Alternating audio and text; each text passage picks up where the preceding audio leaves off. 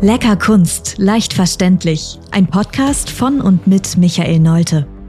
Der Künstler Mino bringt dir moderne Kunst und Street Art aus den urbanen Hochburgen unserer Zeit in dein Wohnzimmer.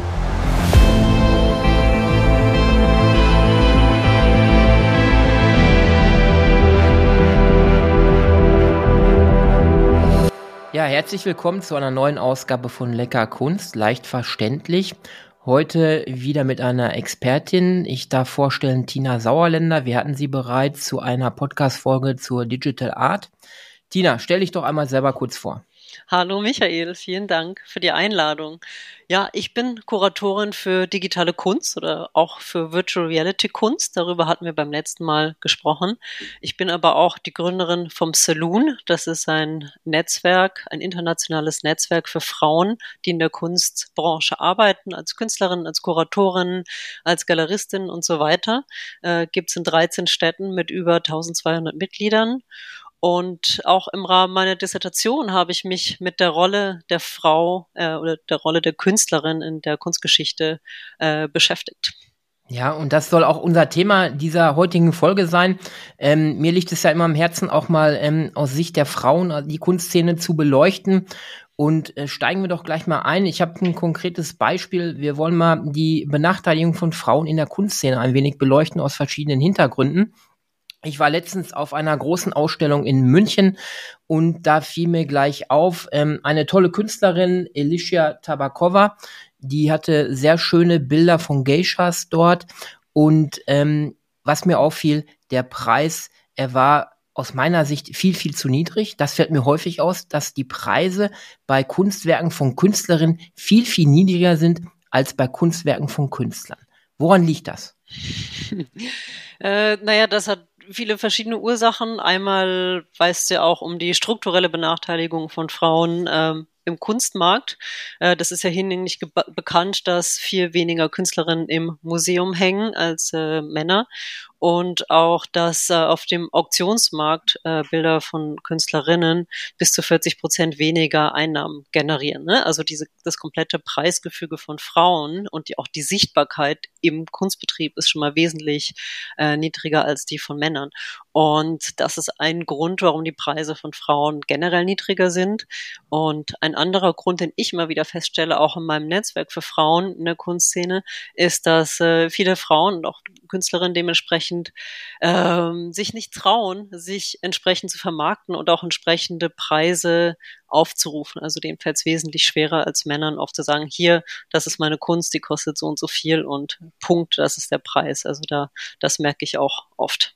Ja, das Gefühl habe ich auch an der einen oder anderen Stelle, dass äh, Frauen da viel zu bescheiden sind und der Künstler sich hinstellt und sagt, äh, nee, das Kunstwerk kostet 1625 Euro. Das wäre nämlich der angemessene Preis für dieses tolle Kunstwerk gewesen, was ich dort gesehen habe.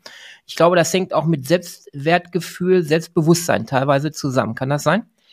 Ja, und auch äh, mit der Rolle der Frau in einer patriarchalen Gesellschaft. Ne? Das ist äh, als Frau, also hat sich ja auch ein bisschen geändert zum Glück in den letzten Jahren, aber diese, dieses Konstrukt, dass Frauen lieb sein müssen, nett sein müssen, zuvorkommend sein müssen, hilfsbereit sein müssen, das ähm, wirkt natürlich sehr stark auf das Selbstbewusstsein, ja. Und äh, wir kennen es ja auch zum Beispiel, dass äh, Computerstimmen oft weiblich sind, weil sie eben bedienen sollen, dienen sollen, helfen sollen. Und ähm, das ist natürlich eine gegenteilige Rolle von äh, einem vor Selbstbewusstsein strotzenden Künstler, ja. Ja, das wollen wir ein bisschen ändern mit diesem Podcast auch, dass wir das Bewusstsein da wecken, auch in der Kunstszene, auch äh, für die, die sich für Kunst interessieren. Lass uns doch mal näher einsteigen. Ich habe auch diese Zahl im Kopf, äh, äh, in großen Ausstellungen, modernen Ausstellungen, in Kunstausstellungen sind zu fünf Prozent nur Künstlerinnen vertreten. Ich habe die Zahl im Kopf, weil es gab seinerzeit eine Aktion der Guerilla Girls, die hieß Do Women Have to Be Naked? To be get into the Met Museum. Also müssen äh, äh, äh, Frauen nackt sein, um ins Metropolitan Museum zu kommen. Das war ja dieser aufreißerische Text. Was mhm. sind oder wer oder was sind die Guerilla Girls? Hm. Ja, äh, die Guerilla Girls sind eine amerikanische äh, Gruppe aus feministischen Aktivistinnen, die anonym auftreten. Also äh, tragen dann diese äh, Gorilla-Masken normalerweise. Und sie decken eben Skandale in der Kunstwelt auf, ne? weisen darauf hin, wenn zu wenig Frauen äh, in Kunstausstellungen vertreten sind und gehen sehr stark gegen sexuelle und rassistische Diskriminierung vor, hauptsächlich in New York, aber natürlich auch weltweit und produzieren Postkarten, Plakate und sind immer wieder eben äh, sichtbar. Ja, und, die sind ja, ja, die sind ja, ich gehe mal, grätsch da mal eben rein, die sind ja sehr, sehr äh, provokant auch und äh, lenken wirklich die Aufmerksamkeit dann auf das jeweilige Thema. Ähm, seit wann gibt es denn diese Gruppe? Wann hat die sich formiert? Wo sind die Ursprünge? Äh, die sind in den 80ern, 1985 haben sich die Guerrillas formiert und zwar auf, als Reaktion auf eine ganz konkrete Ausstellung im MoMA 1984. Und zwar war das eine sehr große Überblicksausstellung über die neuesten und bedeutendsten zeitgenössischen Künstlerinnen, also Malerinnen und Bildhauerinnen in ähm, also innen in äh, New York. Und in dieser Ausstellung waren von 165 KünstlerInnen nur 13 Frauen, also grob acht Prozent Frauen. Äh, wir sprechen hier von 1984, also nicht 1884, 1984, noch nicht so lange her, ja, äh, acht äh, Prozent. Und das hat die Gereagis doch sehr schockiert und haben dann eben mal recherchiert ne? und äh, gefragt, wo sind eigentlich die Ursprünge dafür und eben dann wie du gerade gesagt hast, festgestellt, ja. Nur fünf Prozent der Gemälde im Met Museum sind von Frauen und dafür sind aber 85 Prozent der Aktdarstellungen auch weiblich und dementsprechend die Frage. Genau. Ähm, hat sich das mittlerweile das Denken bei Kuratoren und Kuratorinnen, Museumsleiter, Museumsleiterinnen äh, in der heutigen Zeit gewandelt? Gibt es da mehr? Hat sich das verschoben? Ja, also ich würde schon sagen, in den letzten äh, 15, 20 Jahren, seit ich fertig bin auch mit meinem Studium und seit ich den Salon gegründet habe, hat sich schon äh, einiges geändert in den Köpfen. Und es gibt einfach ein Bewusstsein dafür, dass ähm, diese Zahlen äh, nicht deswegen so sind, weil Frauen irgendwie schlechter sind oder schlechter malen, sondern weil es strukturelle Ungerechtigkeiten sind und strukturelle Ausgrenzungen sind, die äh, stattgefunden haben, immer noch stattfinden. Und das Reflektieren jetzt äh, wird viel mehr reflektiert Wenn in der Gesellschaft. Genau. Ja, wenn wir an diese Ausgrenzung jetzt denken, strukturell äh, fällt mir sofort ein Beispiel ein. Ich gehe mal zurück zum Bauhaus da mussten ja die Künstlerinnen äh, später auch drum kämpfen, um in diese Kunstklasse zu kommen. Sie waren ja als Näherin dort, äh, mhm. in anderen Bereichen, aber sie durften nicht in diese Kunstklasse rein. Das war ja, das waren ja auch schon so Anfänge. Ja, also das war eigentlich eher das, schon das Ende einer Entwicklung, Frauen waren vom Kunststudium ausgeschlossen bis noch ins 20. Jahrhundert hinein. Ja, also Frauen dürften nicht an Kunstakademien studieren, das dürften nur Männer. Äh, das hat sich auch erst im Laufe des 19. Jahrhunderts geändert. In Deutschland äh, noch viel später. Zum Beispiel hat sich das in Bayern in der Münchner Kunstakademie erst im Jahr 1920, 21 geändert, dass Frauen ein gleichwertiges ähm, Studium bekommen haben. Und da sind wir wieder bei den Aktdarstellungen, weil selbst wenn Frauen damals äh, studieren dürften im 19. oder 18. Jahrhundert, dann dürften sie nicht äh, äh, an den Aktklassen teilnehmen. Also sie dürften nicht nach nackten Modellen zeichnen, malen. Das heißt, Aktdarstellungen waren den Männern, den männlichen Künstlern vorbehalten.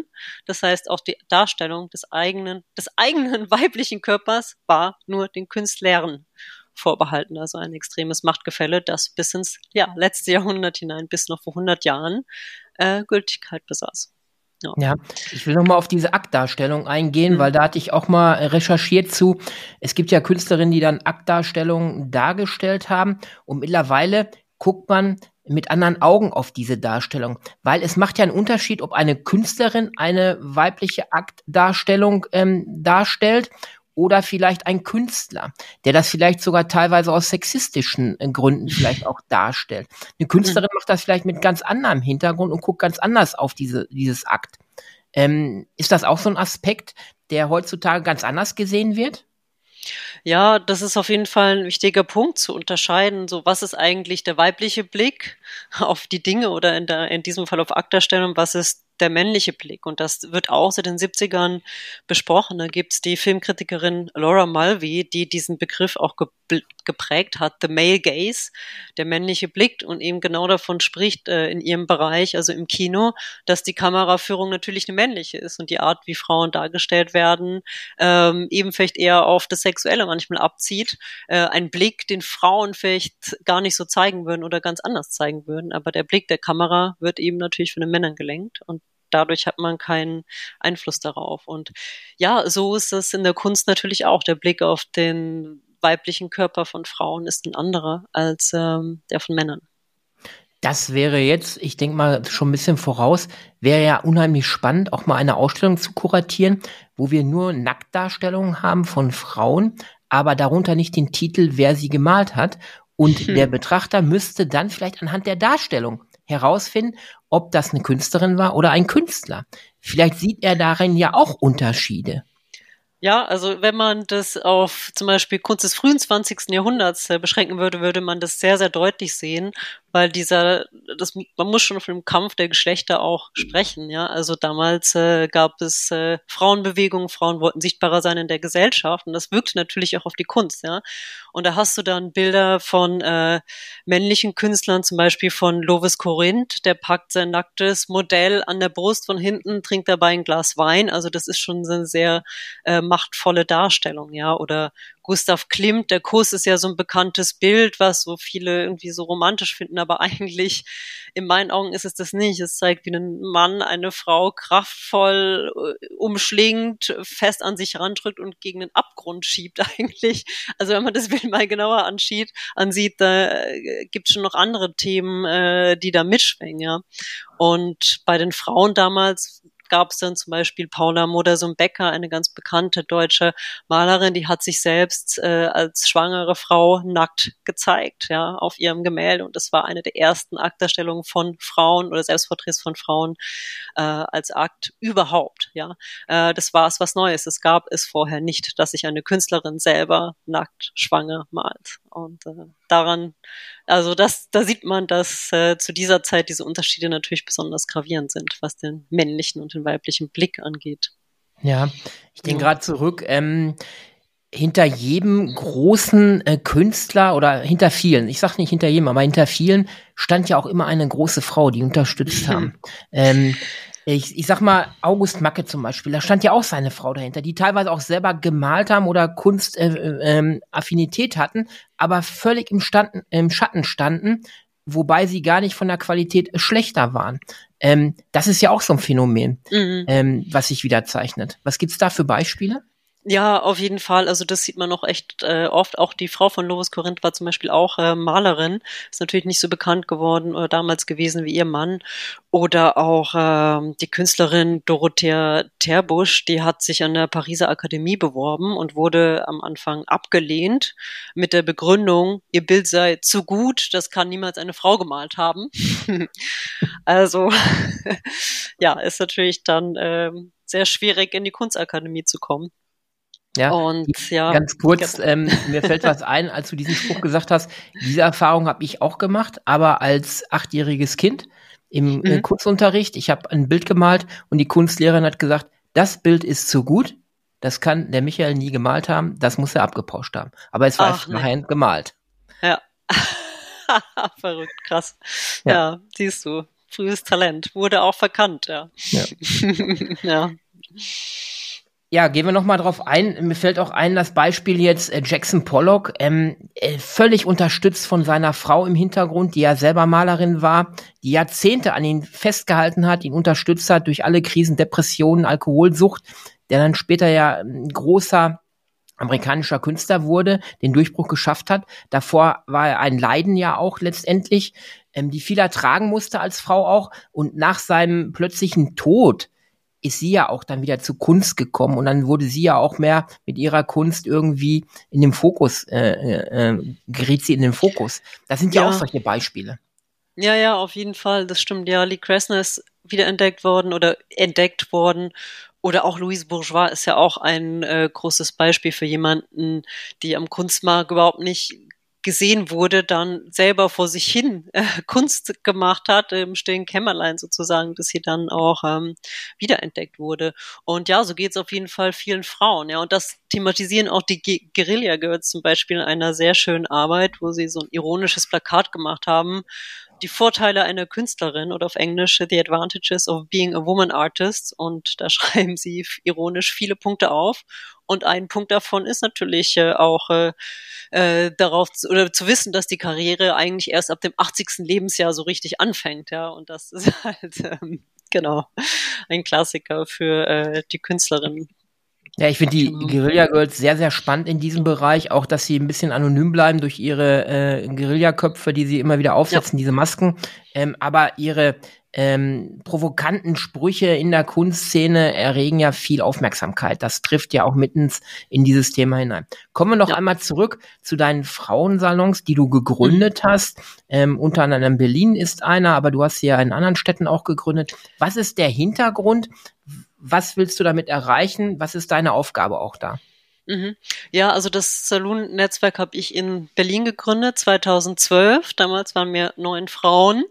Ähm, und ich habe sehr lange den, die Saloon-Branche in Berlin geleitet bis äh, zum vergangenen Jahr und ähm, über die Zeit hinweg hat sich der Saloon ausgeweitet. Also wir haben dann irgendwann eine Website gemacht für den Saloon Berlin, so dass wir für unsere Mitglieder natürlich Sichtbarkeit erreichen online in der Gesellschaft. Und so hat sich der Saloon über das Internet weitergetragen, so dass äh, Frauen aus anderen Städten, Kuratorinnen, Künstlerinnen auf uns zukamen und meinten, hey, euer Konzept ist toll, das wollen wir bei uns auch machen hier in, in Wien, in Paris, in Johannesburg, in Toronto und so weiter. So dass dann vor Ort, äh, nicht ich, aber andere Frauen aus der Kunstszene dort die lokalen Net Saloon-Netzwerke gegründet haben. Und so sind wir eben auf ja fast 1300 Mitglieder angewachsen in den letzten ja, zwölf Jahren mittlerweile schon. Und äh, meine Rolle mittlerweile im Netzwerk ist, äh, es nennt sich International Relations. Also ich habe auch ein, ein Team, wir arbeiten ja alle ehrenamtlich und wir arbeiten an der Vernetzung unserer Mitglieder und zwar nicht lokal, weil das machen die einzelnen Saloon-Städte, sondern international. Das heißt, wir organisieren äh, Online-Meetings über Zoom, aber auch physische Meetings, wo sich Mitglieder aus verschiedenen Städten treffen können. Also zum Beispiel jetzt, äh, wenn eine große Kunstmesse ist, wie die Art Paris, äh, wo man auch schon weiß, dass viele Mitglieder hinfahren, dann äh, organisieren wir dann zum Beispiel ein Treffen dort oder nächstes Jahr zur Eröffnungswoche zur Biennale nach Venedig werden einige Saloon-Mitglieder kommen, dann treffen wir uns dort. Und so, ähm, ja, geht es darum, dass wir uns vernetzen, uns gegenseitig zu Sichtbarkeit auch verhelfen, ähm, neue Projekte natürlich entstehen, aber auch, und das war so eine Ursprungsidee bei der Gründung 2012 zu sagen, dass es einen, einen, sicheren Ort gibt, dass es einen sicheren Ort für Austausch gibt, in dem man auch vielleicht seine Erfahrungen den anderen jeweils mitteilen kann, Erfahrungen, die man in der patriarchalen Kunstwelt äh, macht und da so einen sicheren Rahmen auch hat, um sich auszutauschen. Das ist auch ganz, ganz wichtig. Ja, das ist, hört sich sehr gut an, dieser Grundgedanke auch.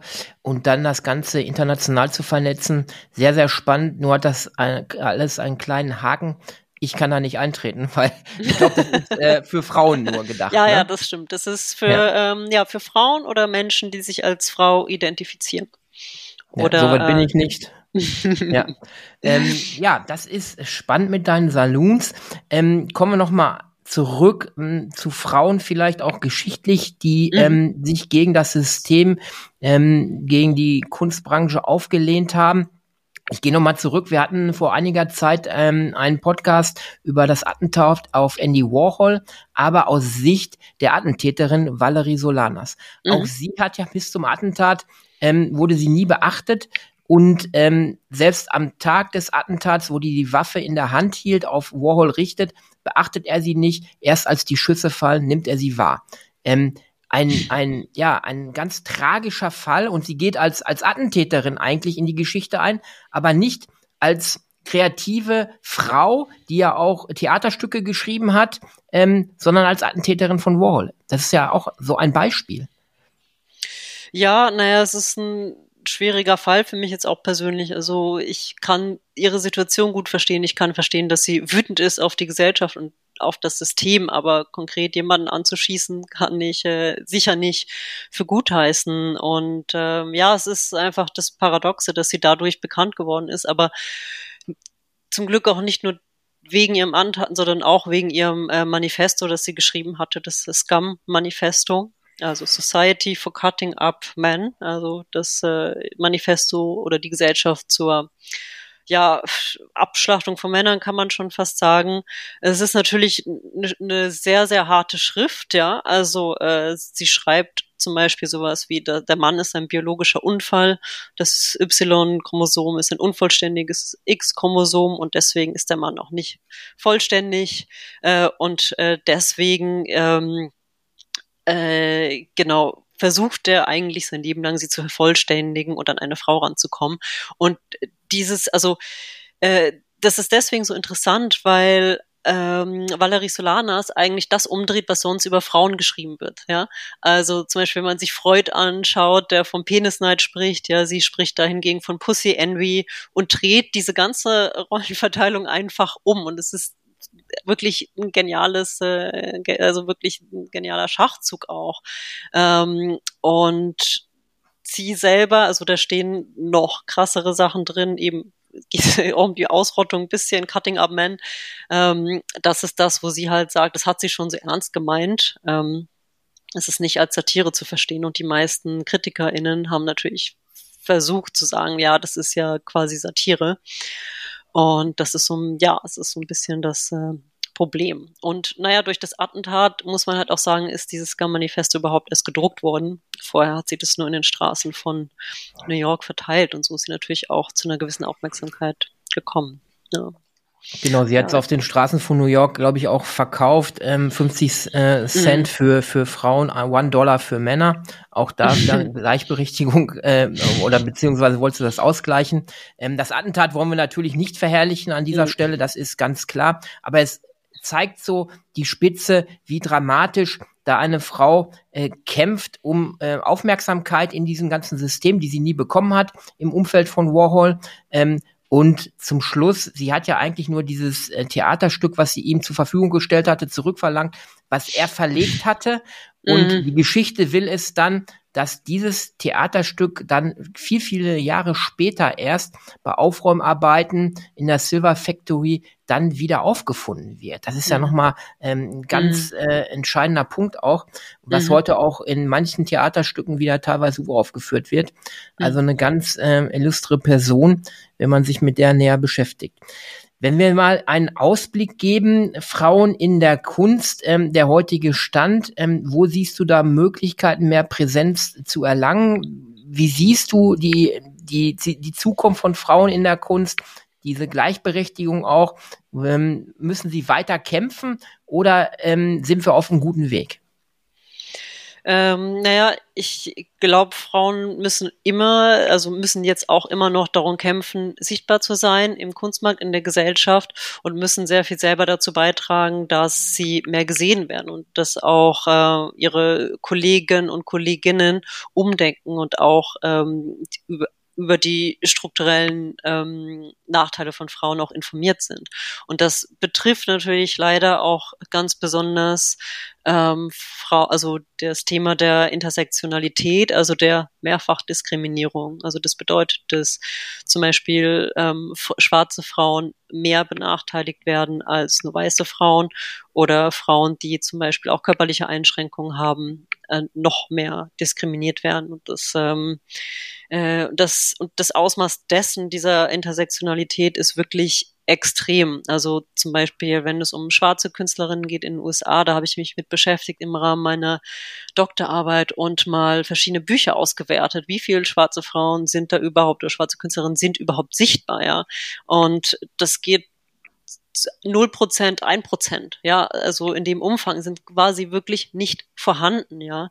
Und weiße Frauen hingegen dann vielleicht bei 10, 12 Prozent. Also das ist schon ein signifikanter Unterschied. Und gerade was dieses Thema angeht, ähm, muss noch viel, viel mehr passieren, viel mehr Aufklärungsarbeit geleistet werden, viel mehr Sichtbarkeit auch generiert werden. Oder dasselbe ist das äh, Thema ähm, äh, Künstlerinnen, die auch Mütter sind. Das ist auch ein wichtiges Thema, ähm, auch ein Thema, was Frauen sehr, sehr benachteiligt in dieser Doppelrolle. Äh, da wird aber auch viel gemacht. Gibt es gerade eine ganz tolle Ausstellung in Berlin, The Bad Mother, kuratiert von Katharina Schilling im Haus am Lützowplatz in Berlin, kann ich sehr empfehlen. Auch ja. zu dem Thema.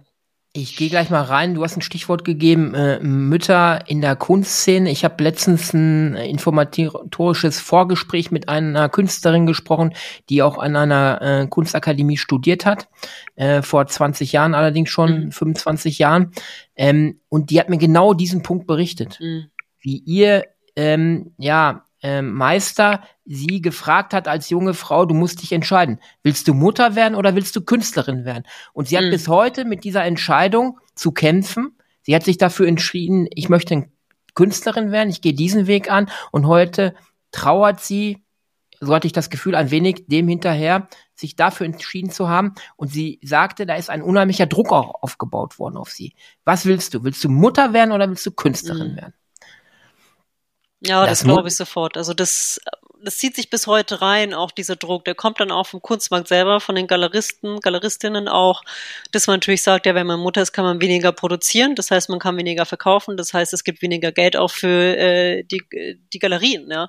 Und das ist ein großes Problem. Und ich kenne auch Künstlerinnen, deren Ausstellungen wurden abgesagt, nachdem sie Mutter geworden sind. Und das ist noch nicht lange her, ja. Und das sind, also das sind gravierende Beispiele und sowas sollte nicht passieren.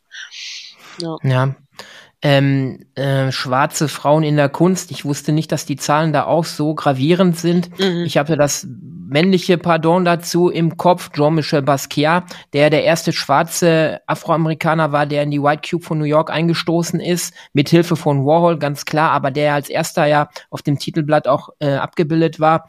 Ähm, da scheint heute noch immer ein Problem zu sein, dass dunkelhäutige Künstler oder Künstlerinnen irgendwo ganz ähm, nach oben durchstoßen können. Ja, ja, genau. Also die Situation für schwarze männliche Künstler war natürlich äh, nicht viel besser. Ja, also die Frauen waren kaum sichtbar, die waren äh, ein bisschen mehr sichtbar, aber auch nicht wirklich. Die die größte Gruppe waren immer die weißen Männer natürlich. Und äh, es gibt natürlich Inselbeispiele auch für Frauen in der Kunstgeschichte natürlich Artemisia Gentileschi und so weiter.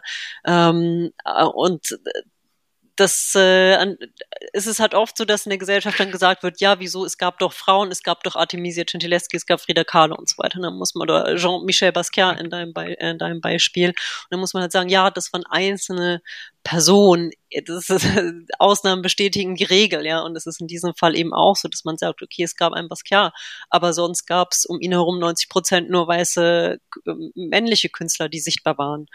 Und ähm, das ist immer so ein bisschen das Problem, wenn man sich dann auf diese einzelnen Positionen beruft. Ja, und Frida Kahlo hat sich ja auch bei ihrem Europabesuch in Paris nachher sehr abfällig über diese ganze Kunstszene äh, ausgelassen, ist wieder zurückgegangen und wollte da auch nie wieder hin, eigentlich mhm. in diesem Bereich. Ne? Mhm. Ja, zum Ende hin des Kunstpodcasts zum Thema Frauen in der Kunst, gib uns mal einen hoffnungsvollen Ausblick. Wo sind Ansätze, wo wir unterstützen können, vielleicht auch als männliche ähm, Künstler, unsere Kolleginnen, Künstlerinnen, gib uns mal positive Beispiele, Ausblicke. Was können wir tun, um äh, die weiblichen Künstlerinnen da zu unterstützen? Ja, also ich muss ja auch wirklich sagen, dass sich in den letzten 15 Jahren sehr, sehr viel geändert hat.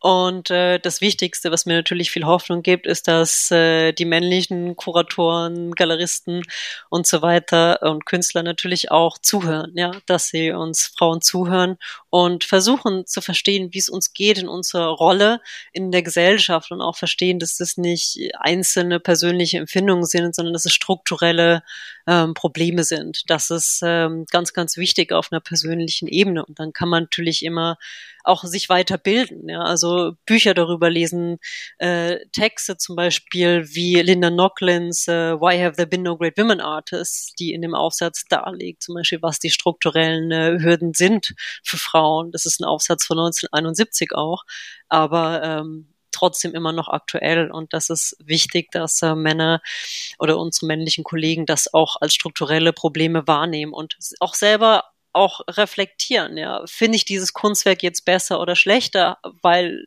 das eine, weil ein männlicher oder weiblicher Name drunter steht. Also dass man sich selber auch ähm, immer über seine eigene Position in der Kultur bewusst ist und die auch reflektiert, weil wir sind alle Teil des Problems, weil wir alle Teil unserer Kultur sind. Ja, auch ich. Ja.